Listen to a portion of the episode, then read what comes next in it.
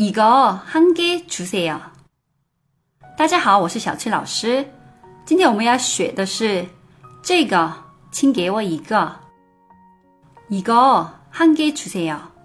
你到韩国可能用的最多的句子之一就是这个，请给我一个。这个我要一个。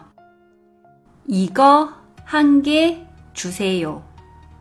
一个是这个的意思， 한개是一个的意思，주세요是给的意思。那我们复习一下吧。一个한개주세 요， 一个한개주세 요。 节目的最后提醒大家关注我的微信公众号“旅游韩语”。获取更多关于韩国的精华攻略。